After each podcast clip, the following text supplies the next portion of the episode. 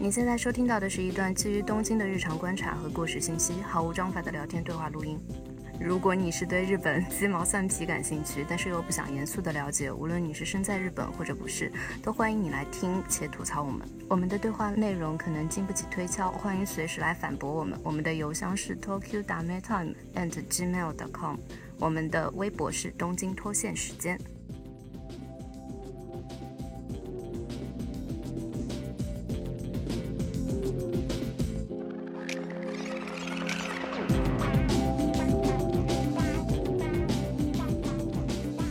之前说怎么自我介绍来着？你先开始说。那就是我们轮流自我介绍，是不是？那我们就开始自我介绍了啊！我是唐，我在东京做设计师（括弧也是没有工作，在睡地板）。我叫罗二，然后我现在是在做一个跟建筑不太相关的建筑工作。我是贝贝，我在东京，现在不知道在做什么，他可能在做一些内容创作。好的，具体每天在干什么？我每天都在干什么？不停的写文章，写各种各样的文章。最近写的比较多的疫情，还是在我们之前合作那个公众号里吗？没有跟朋友一起做了一个网站，但那个只是一个了。然后偶尔是写写别的文章之类的。你平常在做什么？最近在做一些自己的设计，自己的插画，因为之前在做设计就比较忙，最近刚好在疫情期间，可以有一些时间画一些自己的画。嗯，罗尔，你呢？这里是只有我就职了是吗？正式吧。现在我这个公司具体在做的东西就是一些生活方式有关的酒店的策划。呃，因为我本来是建筑专业的，嗯、建筑的部分我会看一些，但是更多的是看这个酒店整体的呈现的生活方式是怎样的。就东京，因为今年办奥运会嘛，所以就是它涌现了特别多呃奇奇怪怪的酒店。大家最近关注的点就是从一个住的舒适度转移到了怎么让一个人的生活方式有更多的扩展。所以我们公司大概就是朝这条方向在做酒店。那你平常会出去住酒店体验之类的？啊，出差的话会住。哦，那我之前不是看过你 Excuse me。我们要介绍一下这个播客的名字吗？东京脱线时间，日文日文发音 Tokyo Dame Time 什么？这个太奇怪了。就是达森吉港嘛。大森吉港，真的吗？你不是叫达梅 time 吗？我一直以为你给他取的名字就是 就是日文名和中文名还不一样。达梅达妹 time 可以是英文名，可以的。可以是，嗯，总之就是，反正我们三个也没什么干劲，那达森吉港为什么要叫达森吉港？跑题吧。你看我刚才五句话里面已经有一句话不知道跑到哪儿去了，我们甚至做了一个跑题预警。但是被警告有纸的声音不会用。对，就对，就不能不能举止，所以就可以举中指。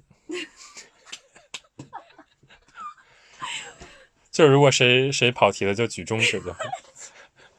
赶紧回到主题，住了那么多酒店，有没有对东京这种住的地方有没有什么新的感觉？你是一个经验者，你知道我们公司从老板到比较高层的人都不住在东京。我们公司虽然就是他们其实对东京都是非常非常了解，嗯，但是反而就结婚了之后就搬出了东京。呃，因为各自的家庭不太一样嘛，但是主要的原因还是因为如果养育自己的小孩的话，肯定还是在一个自然比较充足的地方比较好。嗯其实他说的这个，我我们以前教授就是，就有教授很明确的讲，他虽然就是可以来东京住，但他不愿意在东京。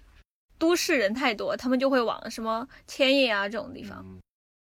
在他们年轻的时候，多多少少还是在东京住过很多年的。肯定呀、只是说刚开始年轻的时候住在东京，然后有些人去了湘南，有些人去了世田谷，对有些人去了千叶，有些人去了埼玉，可能，这个就可能各有原因吧。哎，我们刚才是不是没有说过我们几个来日本几年了？就是突兀的开启了自己在东京的话题。哦，反正就是我们大概来的时间都差不多，是不是？多。五年左右。就刚刚大家刚刚来东京的时候，选择的可能都比较被动，那可能住到比较中段的时间，一两年之后，对对对就开始搬到自己想住的地方。大概有一个共通的点，就是在不同的时间在东京是，基本每个人选择是完全不一样的。嗯，对。然后我之前研究室的日本人，他们基本都是在东京有过六七次搬家体验的。搬家不光是一个比较现实的选择，有些人是因为他的自己的心态变化，想搬到另外一个地方。嗯最开始刚来的时候，我们一般都是住在比如说中国人比较方便的地方，嗯可以买到中国料理那些原材料的地方啊。那个差不多都是吧，感觉学生差不多集中在那几个区域。比如说你刚来的时候住的是，刚来的时候，人也没多少选择的自由，你对这地方也不熟悉，然后别人跟你说池袋中国人多，可能就会倾更倾向于就是选择那地方房子。我刚来的时候是住在朋友家，他住在明治大学前，但我语言学校在池袋，因为那个时候看了一个讲池袋的动画片，那个动画片很好看，就讲池袋是一个非常乱七八糟但很有活力的街区。到了之后发现乱七八糟是真的，有活力就是 不一定了。而且我刚来的时候其实没有那么喜欢吃日本的四川料理，那全部都是四川料理，我一个四川人觉得真的太难吃了，所以我很讨厌池袋。罗二你呢？但那个东京第一家海底捞不是也开在池袋吗？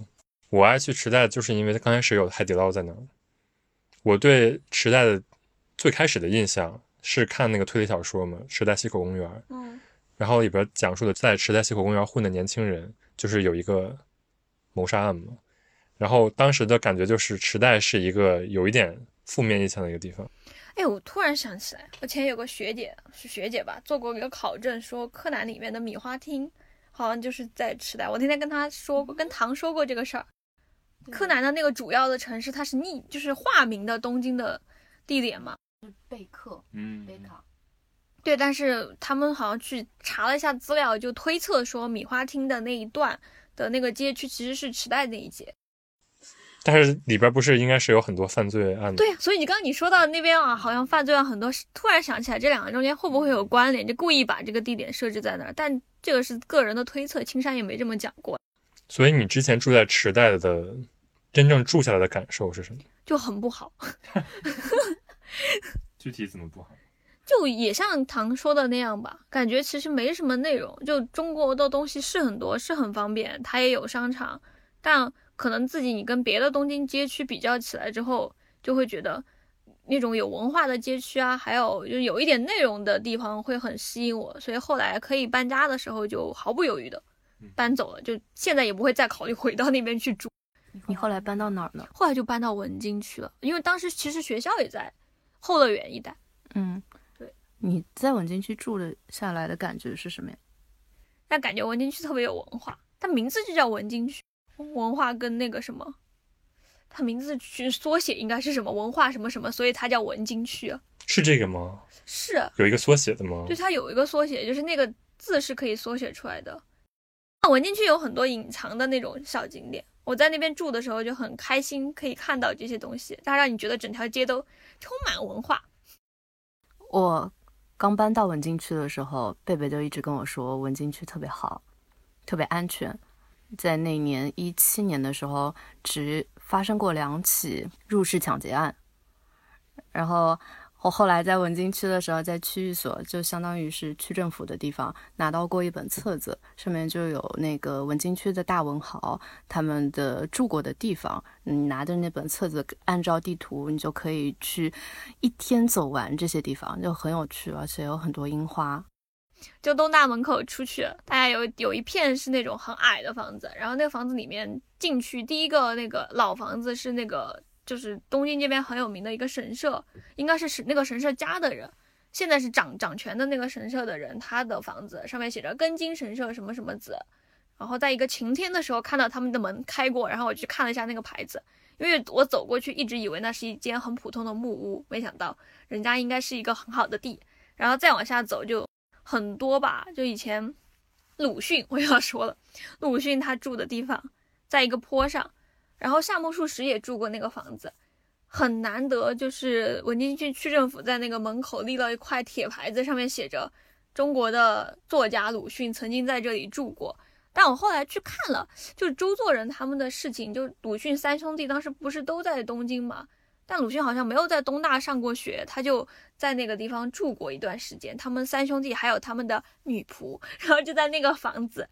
然后夏目漱石好像在鲁迅之后进去又住了几年，然后文京区区政府把这个都挂在了那个门口，就你可以看到里面有人在生活，他也没有围起来，现在是什么样的人在生活？就普通的吧。就其实说不定就是一般的人去租，只要那边的人搬走了，他也可以租。就那个地应该是一直在出售，只是你不一定会住到住到鲁迅以前的房子。对，就这种隐藏的景点。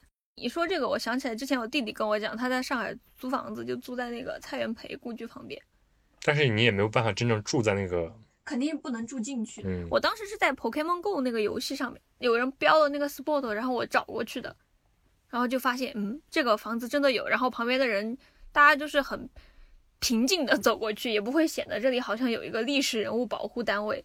东京这些地都是其实都是私有的吧？嗯如果他没有这个主人不想把它捐给嗯日本政府，嗯，可能也没有人去要求他嗯说你一定要把这个房子保护成一个什么样，就还是作为一个使用品来继续使用。可能对，但是他们还是，比如说那个房子如果拆了之后，他们还是会立一个，或者说在新的房子上刻下这个地方原来是什么，可能只是说这种象征性的，不会说真的把那个东西保护。对，他也不会拿来收门票，说大家来参观一下，不会有这种。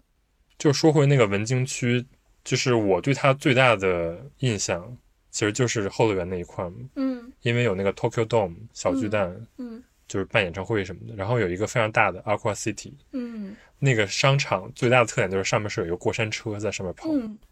中本游行的书好像很久之前就有收录这个，他们二十年前在研究东京的那种奇怪的复合建筑的时候，我真的我第一次看到那个过山车，我就觉得这也太棒了，我一定要住这儿。我后来就搬到那边去了。就文京区，我的印象其实跟贝贝不太一样，因为我住在就住在后乐园那里，那里每周六、每周日都会有很多人在那里看棒球，大家都非常激动，还会有很多 cosplay 的人，就是好像也没有什么固定的漫展的安排，但大家就会穿着那样在那里拍照，就感觉是真的非常有活力。对，就是其实它是一个非常复合的一个地方，它有一个巨大的游乐园一样的东西，然后有一个看演唱会一样的地方，边上就是一个古庭园，嗯，小石川后乐园。对，那个后乐园好像那个名字是范仲淹，对，是别人跟我说的。后乐园的名字是范仲淹的那个《岳阳楼记》，先天下之忧而忧，后天下之乐而乐。这样啊，神秘。但其实可能对普通的日本人来讲，他们都不知道，原来这个名字居然是中国、中国人写的，就是它这个名字其实听上去也还挺诗意的，而他们就是有很多那种直接拿来的那种感觉然后。后代其实不太知道，嗯嗯，那块地说以前是为满洲国买的，满洲国的时候买的，然后现在那个上面有很便宜的留学生宿舍。就是那个日中交流的那个文化会馆、嗯是吧？会馆，但里面是留学生中中国留学生专用，很便宜，就一个月，比起东京的物价来说，好像一两万嘛。对一两万一个月，然后麻雀虽小五脏俱全，什么都有，又在市中心那。罗尔，你呢？你刚来的时候住哪里啊？我最开始其实我的语言学校在后乐园附近，在范天桥那边，因为范天桥那边是一个非常方便的地方嘛，有中央线啊，然后有东西线。我的朋友当时正好住在东西线上，我也是为了就是日常方便交流什么的，然后我就选在东西线上。东西线整个看来一圈儿，价格啊或者是通勤时间最平衡的一点就是中野那个地方。然后我当时是找的 share house，但是实际上我真正去的那个 share house，大概从中野站走十分钟，然后那个 share house 其实离高原寺站更近，所以我日常的活动范围都在高原寺。但高原寺这个站我完全之前没有了解，这都是后话。就是我来了东京这么多年之后，我发现高原寺其实是一个很酷的地方。但是我刚来的时候，我当时觉得高原寺就是一个很有特别的点的地方，比如说它车站一出来，经常会有很多喝醉的人就坐在那儿。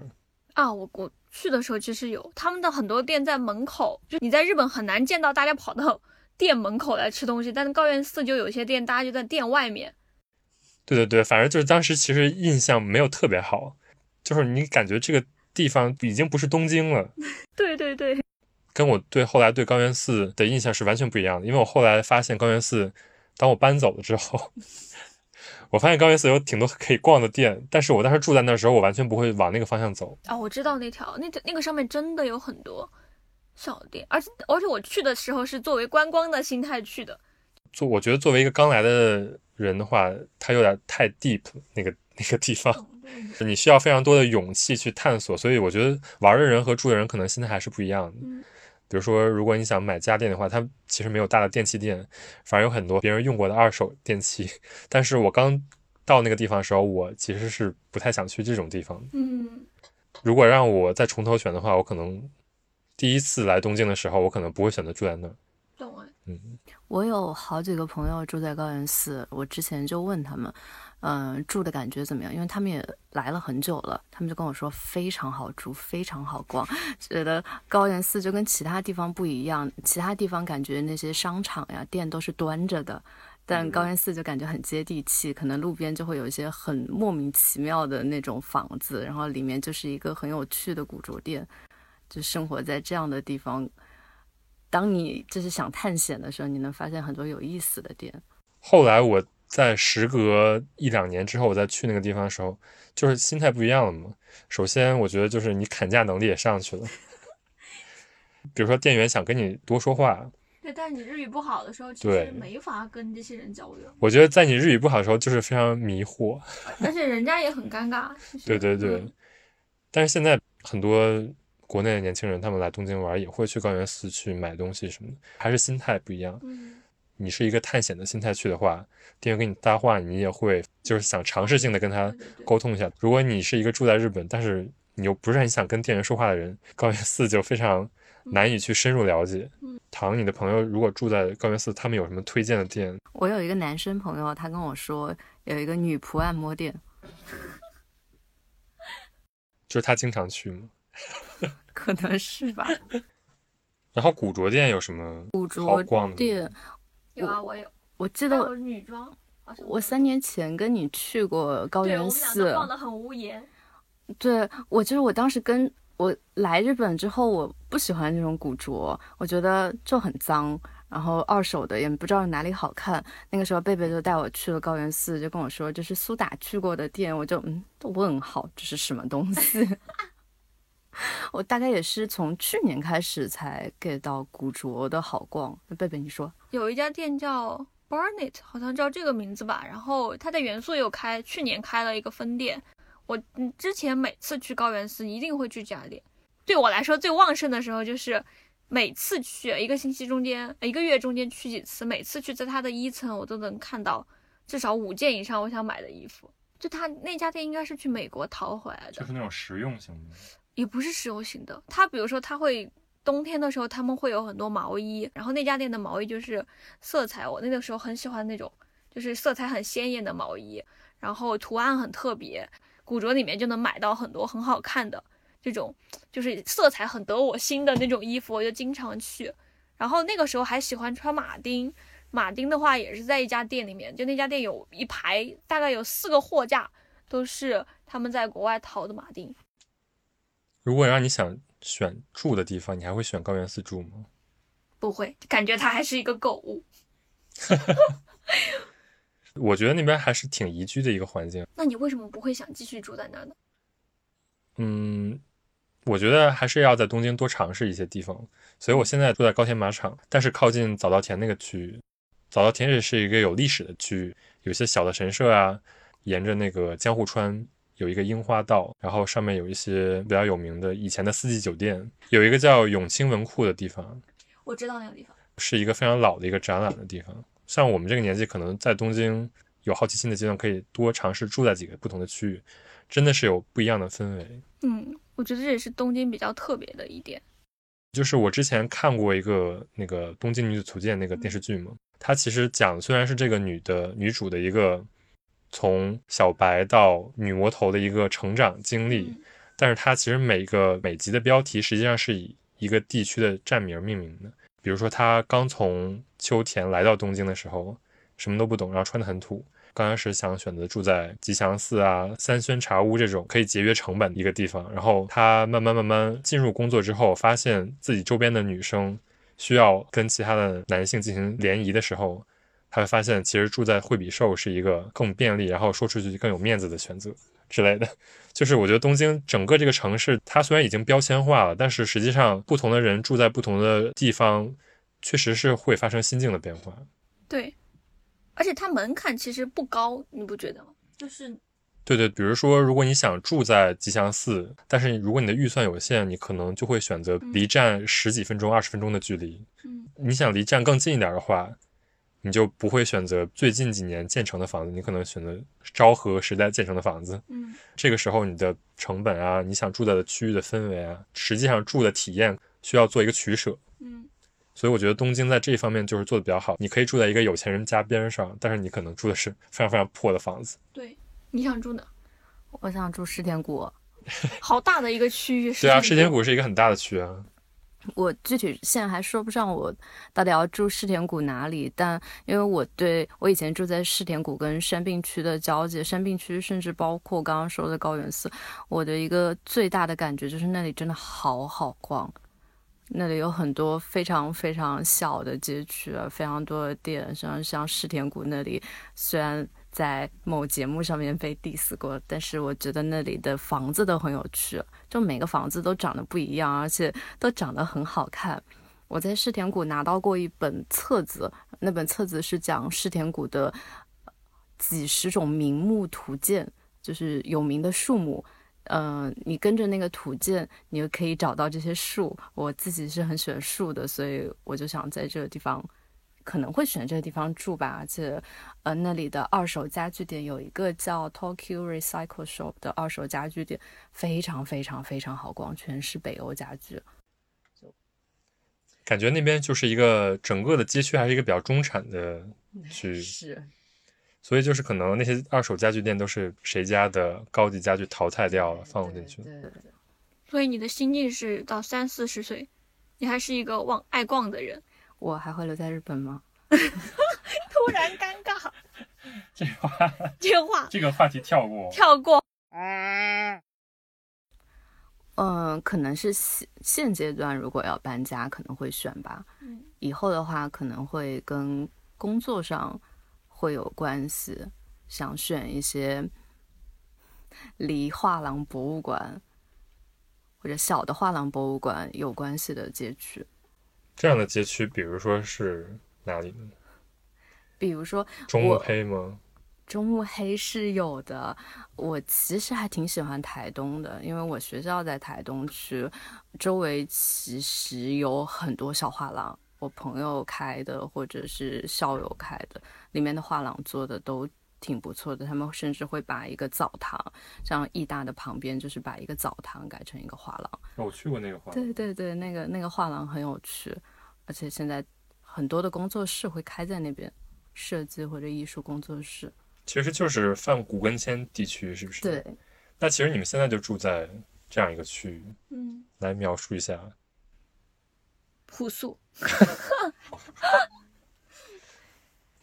古根签最有名的就是那个古中银座嘛，是吧？对吧？古中银座，古中陵园。就是为什么你们会想住在这个区域呢？这房子是我找的，我之前找的时候，因为我上一个房子后乐园离学校有四十分钟，我用脚走的。我找这个房子的时候，跟中介说，只要四十分钟以内用脚走的我都行。所以我们现在住在一个非常尴尬的地方，离四个车站全部要走十三分钟的一个终点。但这个地方，我每次走的话，我会路过古中陵园，那里我很喜欢。非常非常的安静，我不会觉得墓地给我一种很阴森的感觉，反而会觉得日本的墓地它的石碑是大大小小的，就非常不一样。那个石头的质感，我也很喜欢石头的雕塑，所以我看到石头质感的大大小小的墓碑在一片地里面林立着，觉得非常好看那个场景。对，感觉日本的陵园是在寺里面的，嗯，然后那个寺本身是一个非常好的氛围，反而周边住的人都会觉得这是一个很神圣的地方，所以我感觉古中陵园更偏向的是这种陵园。对对对，就是可能谈到陵墓的时候，国内可能更多的会觉得比较忌讳，但我个人是很怕那种地方的。呃，话说回来，嗯古根签这个地方最近几年比较火，是因为那个哈里索嗯有 concept 的一个小旅馆。这个旅馆本身不提供，比如说洗澡的呀，或者说也不提供啊、呃餐馆，但是你可以在古根签这个地区使用他们这个钱汤，然后可以吃这个地方的小餐馆，所以整个这个地方成为了这个酒店的一个部分，据点一样的感觉。嗯，文津区是有钱汤振兴协会的，非常非常非常有意思。我家大概走五分钟就有一个钱汤，那个钱汤它的某一个某一个池子还是哪个艺术家有兼修的，我当时去的时候都很震惊图。案的那个吗？嗯，对，但一般来说，大家对钱汤的印象都比较古老。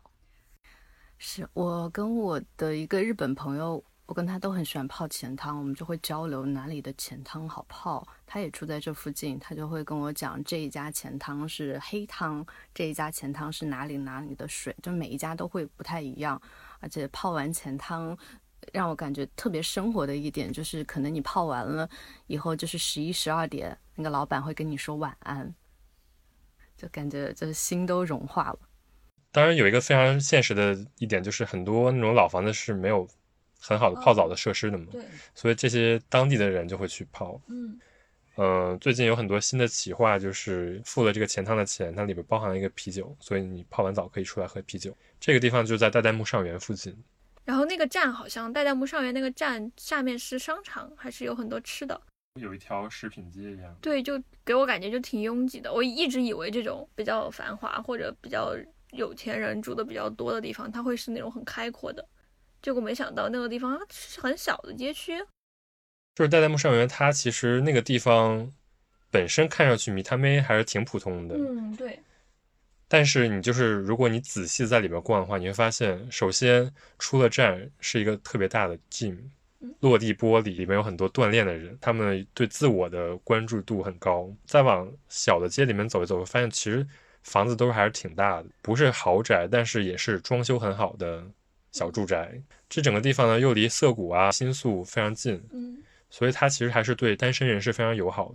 就是如果你有家庭的话，你不需要离这种夜生活多的地方非常近，所以就是如果你想玩的话，你很快就可以去市中心。如果你想有自己的独立的生活哈，有一个非常安静的角落。你就是一个很好的宣传口径，突然感觉有被销售到。对啊，但是但是实际上代代木上园就是一个比较平衡的地方，当然它的地理位置就决定了这一点。嗯然后它在不同的电视剧里啊，在不同的人的嘴里啊，它就是比较时尚的街区的代表。但我选的话，我还是选继续住在文京区，就比较喜欢那种传统跟现代平衡的比较好的地方。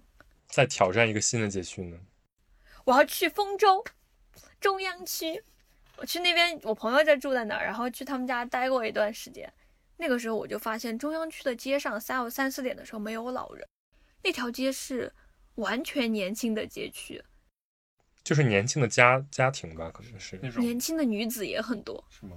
对，就在应该是在月岛那个地方，然后那个高层建筑相当的多，嗯，有点像中国的感觉。甚至比中国更，就是它更精致，就那些嗯出来的女性都是那种年轻打扮的很好的，但她们的特点就是推的不是小孩，婴儿车上推的是狗。你知道吗？就是丰州，实际上刚才我没有说，在《东京女图鉴》里，它也是有一章的，啊，它是讲什么？讲那个女的到了一定阶段，她周边的人都结婚了，她迫不得已要结婚，嗯，她就去找那种对年收有一定要求的相亲，最后随便找了一个人结婚了之后，就生活在丰州。怪不得，怪不得。还有一个就是我公司有一个同事，他其实是一个日本人，但他的父母都是中国人。嗯，他们家其实就住在丰州，就是丰州还是一个你在这个社会里有一定成功的象征吧，那种感觉。然后他不是那边还有一个地方叫卡西多基，嗯，对，我知道那个地方。然后他写出来的时候，卡西写的是胜利的胜，嗯你不觉得听到这个名字就是胜利时刻的感觉？那个驻地市场不是也搬到丰州了吗？就是都是在沿海那一片嘛。对，所以就感觉丰州那一块完全就是一个另外一个城市的感觉。其实你坐那个海鸥线，哦，在那些楼中间穿来穿去，你就会觉得，就这个地方就跟东京是两回事儿的感觉。就海鸥线到台场了嘛，但台场跟丰州其实感觉没有那么的像。我去看过台场的那个国际留学生宿舍，太荒凉了。进去就看到单人间是三十平的房子，然后我就吓死了，这么大怎么住啊？台场的那个警察署很安全，就你晚上两点钟，大江户温泉是整二十四小时都是开的，嗯，你可以在没有人的时候，就是去那儿泡温泉。它是二十四小时开的哦。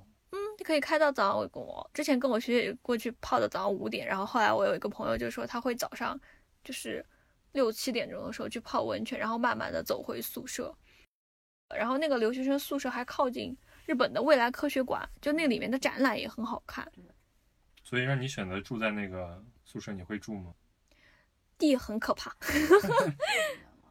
因为我之前不愿意去，是因为之前上课的时候老师就说台场那个地方填海造陆，他说地震来了之后不可想象，而且我们学灾害的嘛，你就每天都在研究的课题就是日本什么时候发生直下大地震，直下大地震的时候各个建筑会变得怎么样。